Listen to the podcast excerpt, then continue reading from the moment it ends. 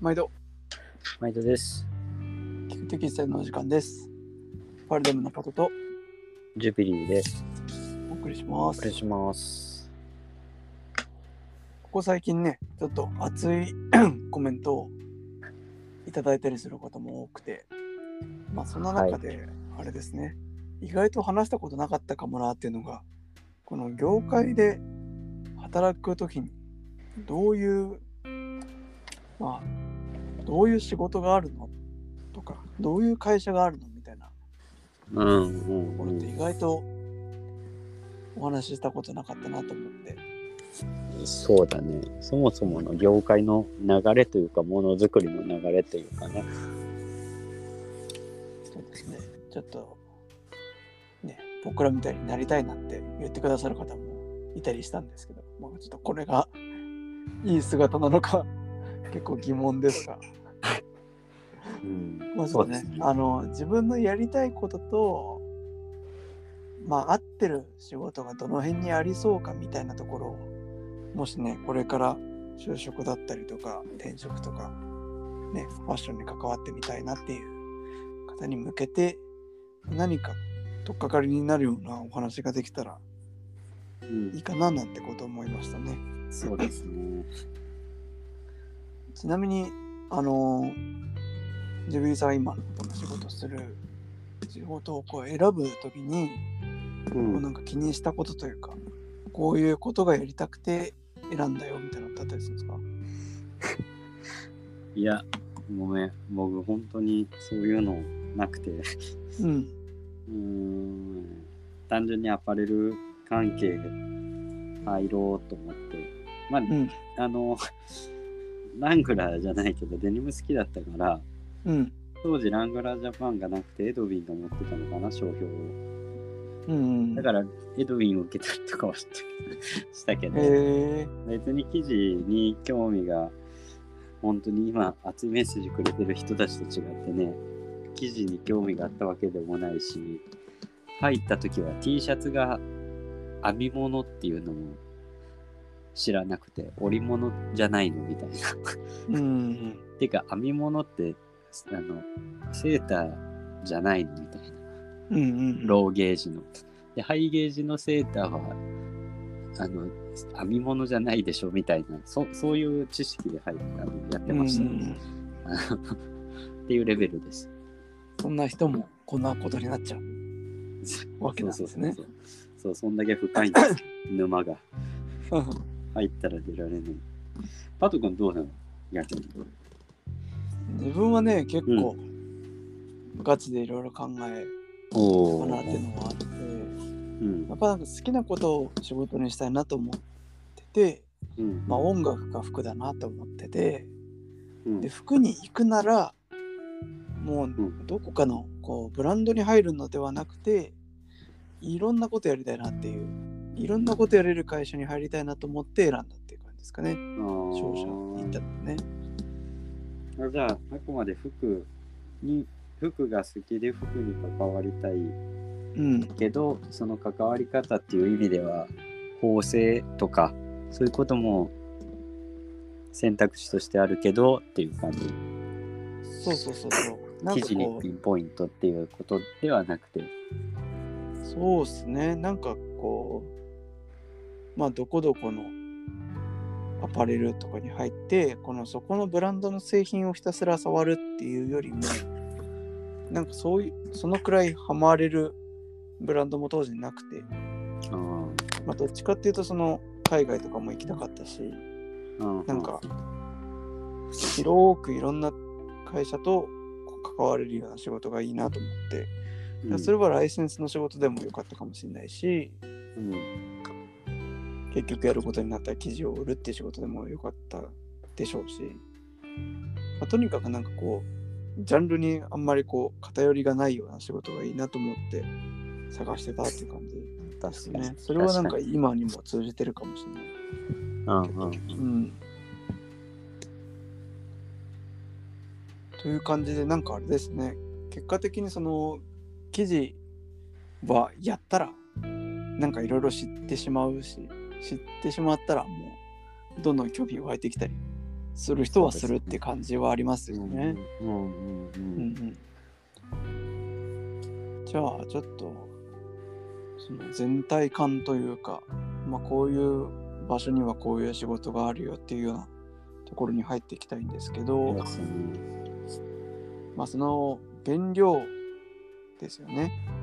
うんコットンだったらあの綿か綿ですし、ねうん、ポリエステルだったらポリエステルの原料がありますしっていうまあ、その原料があるところから実際その店頭にお洋服が並ぶまでの中にどんな感じの仕事があるかみたいなところうん、ですね。そうだよね。さすがに、ウールの原料だから、こう、毛刈り、毛刈りをしましょうとか、うん綿花を育てましょうっていうのはちょっとさておきってことだね。うんうん、原料をまあ買ってくるところぐらいからですかね。オッケーオッケーオッケー。そこから、うん そこから2週間、石油を掘り出すとかじゃなくてね。うんオッケーオッケーオッケー。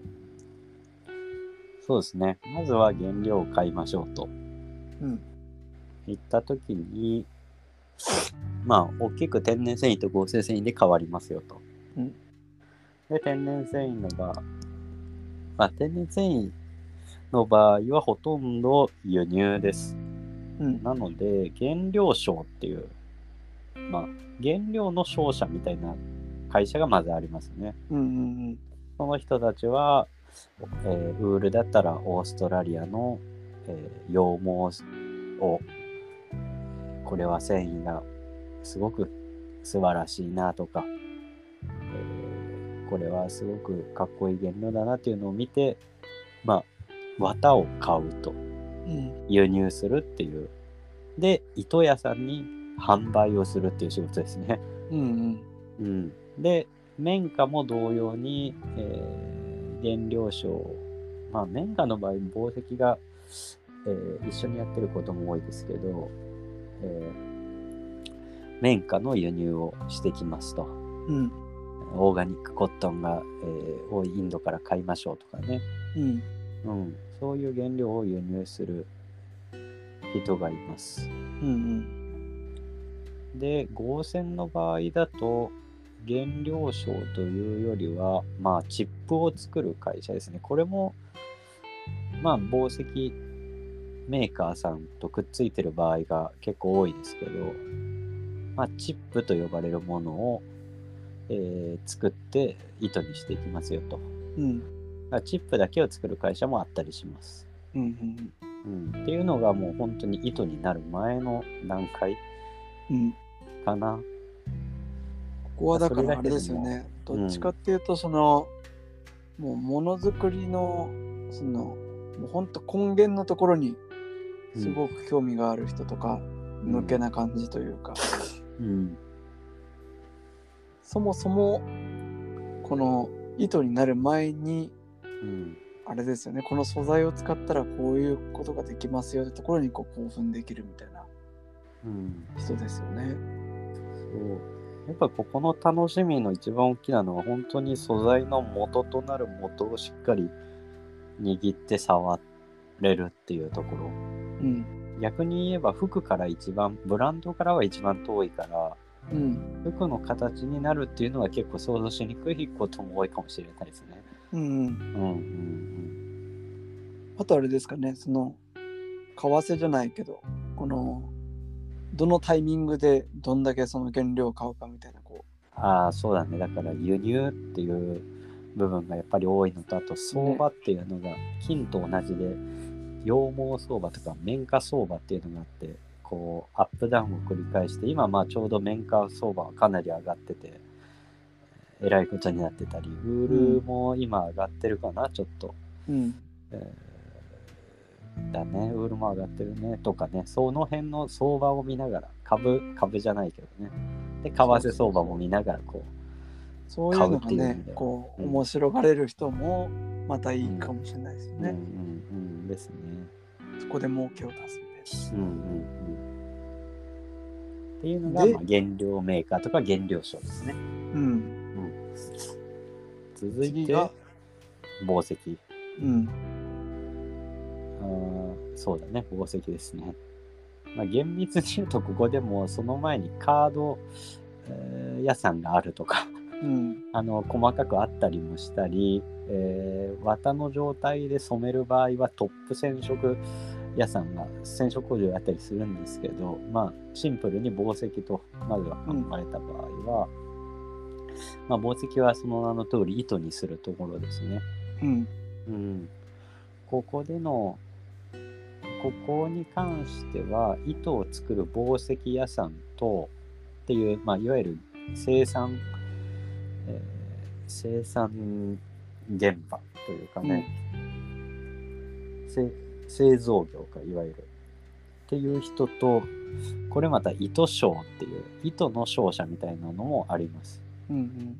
うん、で紡績メーカーっていうところでいくとまあやっぱり面白いのは糸を、うん、その原料で最も適切な糸を引いたりとか糸の形を変えてスラブみたいにしたり、えーいろいろ混ぜてみたりとかね、うんそういう面白さが作ったりね。そうそうそうそうそうそういう面白さが結構あるかなうん。うん。で、まあ、フィラメントも同じだよね。うん。フィラで、フィラメントの紡績っていうと、もう本当に大手工場さんになりますね。東レさん、帝人さん、ユニチカさんとか。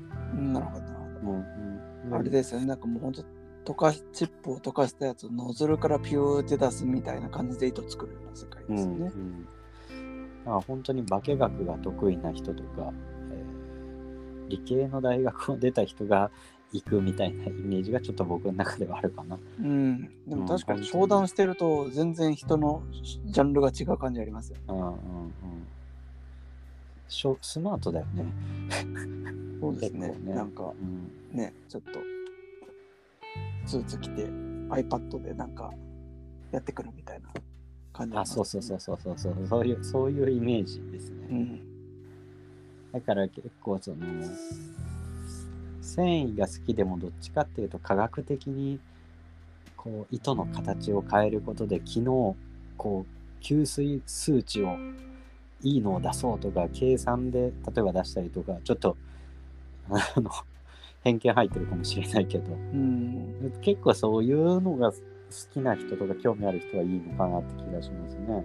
確かに。でもやっぱりその天然繊維と合成繊維で圧倒的に違うのは、この合成繊維の場合だと、正解とかその凄さが定量的に示せるみたいなところは違いますよね。あーこれだけ薄いのにダウンを外に漏らしませんだとか、うんでそれは何でかっていうと糸の形がこういう風になってて隙間が全く空いてないからですみたいなとこね。うんうんうんうんそうだね。片やこのねセルビッチがどうのこうのみたいなこの旧式の作り方をやって当時と同じ味わいがありますみたいなうんそれって結構主観的な部分だったりするからあ確かに。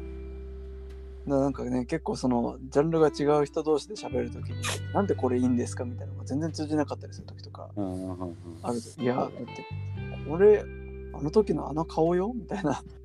うん何言ってるかちょっと分かりませんみたいな。ああった。りするからなんかね同じこう記事の話してるのにこうも違うかっていう、確かに。それはあるね。うん、っていうまああれですよねとにかくちょっと糸をまず作るうん。これの工程があるよと、うん。まあ、特にあれですよねセーターとかねカットソーとかだともうほんとその糸の質がまた直接製品に影響してきたりもするからそういう意味での面白さもありますよね。うん。そうだね。それは面白いよね。うやっぱりんで、その後、紡績の後だと、まあ、年始屋さんとか、まあ、これも工場さんがあったりします。うんで、糸染め屋さん。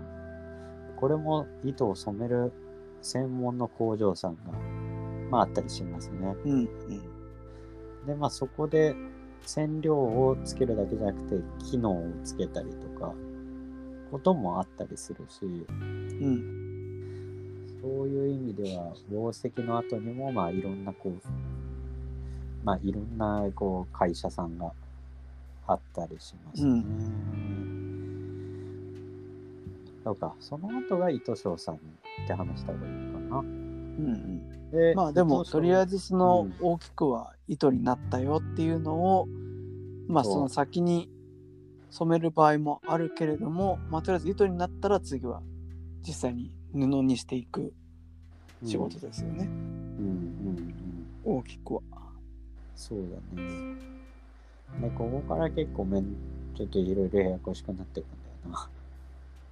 いわゆる織の食器を持っている旗屋さんっていうのもあるし、木旗をはん、だから染める前の織物をハンドリングする、えー、三本さんとかうん。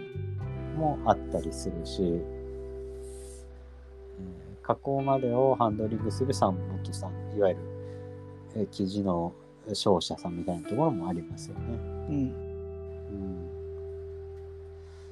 でこの辺は、やっぱり、まあでもあれですよね、要は生地を折ったりする、実際に現場で折ったりする人ももちろんいて、まあそれはなんか産地の会でもいろいろ話したみたいな、こう特色が、ね、その県とかによっていろいろあって、まあ、やる人たちがいて、でそれを売る人もいろんないろんなジャンルの人がいるというか、うん。最終全部この記事になるまでやりますよっていう丸がかりでやる人もいるし本当に折るだけを請け負ってやる人もいるしっていう、まあいろんなジャンルがあるよみたいな感じですよね。そうですうね。ん。まあまあでも今日はちょっと全体的なところとしてはそういう感じでその折ったりそれからそれを染めるところまでコントロールしたりする人もいるっていう感じですよね。うん。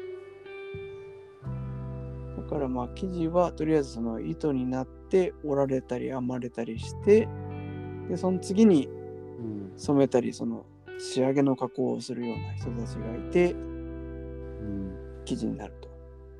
そうです、ね。でまあその中でその仕上げだけする人もいるし全部やる人もいるしみたいな結構いろんな仕事が、まあ、その中にあるので、まあ、特にあれですよねどっかにこの特にここがすごく好きっていうのがあればその中から選ぶっていうのも選択肢としてはありますよね。例えばこう洋服になるためにどういう機械で織られているんだろう。古い食器で織られたものってどうやら自分はすごく惹かれるっぽい。っていうので実際にその食器を触ってみたいとなる人もいるんでしょうし。うん。生地ってその最後のお化粧で結構表情もめちゃくちゃいろいろ変わるし。でその中でこう職人技みたいなお化粧もあったりするのでなんかそういう特徴ある化粧とか極端な話だとね手染めとかそういうちょっともうほんと完全に職人の世界とかに惹かれて自分の手でやってみたいと思うのもまだねうん。一つの生き方でしょうしうん。結構ここはかなりこう好きでもし選ぶとしたらいろんなこう選択肢があるところでもありますよね。うん。そうだね。人気なのはプリント屋さんとか、うんジャガードの織物を織ってるところとか、うん。あとさい、あとはね、さっき言ったその旧式の食器で、えー良いものを、古き良きものをこう作ってくる旗屋さんとか、結構現場の、こう、やっぱり好きになる人が多いのかなっていう感じはするかな。うんうんただ全体を学ぼうとすると結構むまたね、ちょっと違うんだよね。うん。うん。うん。確かに本。当に記事の企画をしようとすると、プリント屋さんにいると、まあ、えまあ、今は減ってきたけど、やっぱりどうしてもプリントメインになっちゃったり、まあ、旗屋さんにいるとどうしてもそのし自分たちが持ってる食器で折れるものの、まあ、範囲でしか生地が触れなかったり、うんうん。ってなった時に あの全体触りたいっていうといわゆる生地の問屋さんとか繊維商社さんとかだとそうですね。部署によって綿を触ったりウールを触ったり帽子も触ったりプリントもやったりとかそうやって考えると本当自分の好みでいろんなこう工程だったり会社さんがあるなっていうのがありますよね。そうですね。うんまあなんかね、一応その、多分記事について詳しくなりたいというコメントをいただいたりしたので、そこに対しての答えとしてはここまでかなっていう感じで、うんまあ、ここから先製品になってくるところっていうとね、その洋服ですから、もちろんパタンナーさんもいますし、縫製師さんもいますし、うん。さらに生産を管理するような仕事ももちろんありますし、うんうん生地や製品がこの使用に頼るものかっていうのを検査するような仕事もありますし、確かに確かうん、結構まああのいろんな種類の仕事が要はに。うん。あるわけですけれども、あれですね。まあどうやったらあとはこううまく自分にフィットしたものが探せますかっていうところで考えると僕の個人的な意見としてはうん。まあやっぱりこの未来を明るいと思ってる雰囲気があるかどうかって結構重要かなと思っててうん。結構やっぱりこの頑固な職人かたぎのとかっていう世界もあったりはすると思うんですけどうん。まあなんかやっぱり自分の人生ね60何歳とかまで働くとかって思うとやっぱりね転職とかも全然してもいいと思うんですけどそのどういう感じで自分がこう知識とか人脈とかこう身につけていったりあるいはねそのいろんな国に行ったりとかこうできると幸せなのかなみたいなところを考えた時に、まあ、やっぱりその前向きなところで自分のこう価値観と合う人と一緒に時を過ごすみたいなのが結構重要なのかなと思っていて、うん。うん、なんかそそういう意味ではなんか自分の歩んできたところも結構いい人ばっかりだったしうん。なんかいいなと思うんですけどまあやっぱりそうじゃないところも結構いっぱいねその業界的に社用産業とか言われていっぱい時が過ぎていることもありますしでもまあ世界的に見てね人口は世界的には増えてるからでその増えた人たちはね服は絶対着るわけですからねうんどっかではやっぱり服は作るわけでうんなんかこう、そういった時にね、あ、ここでやってたら、こう、ここでしか作れないものがやれるなとかなのか、まあ自分にしかできない、こう、スキルが身につけられるなとかなのか、なんかこう、いい感じに人生が歩んでいけそうだなみたいな手応えがありそうなところ。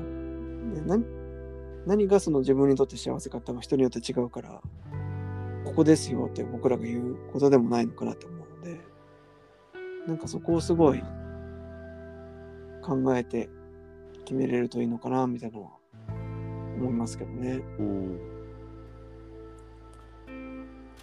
そうだね。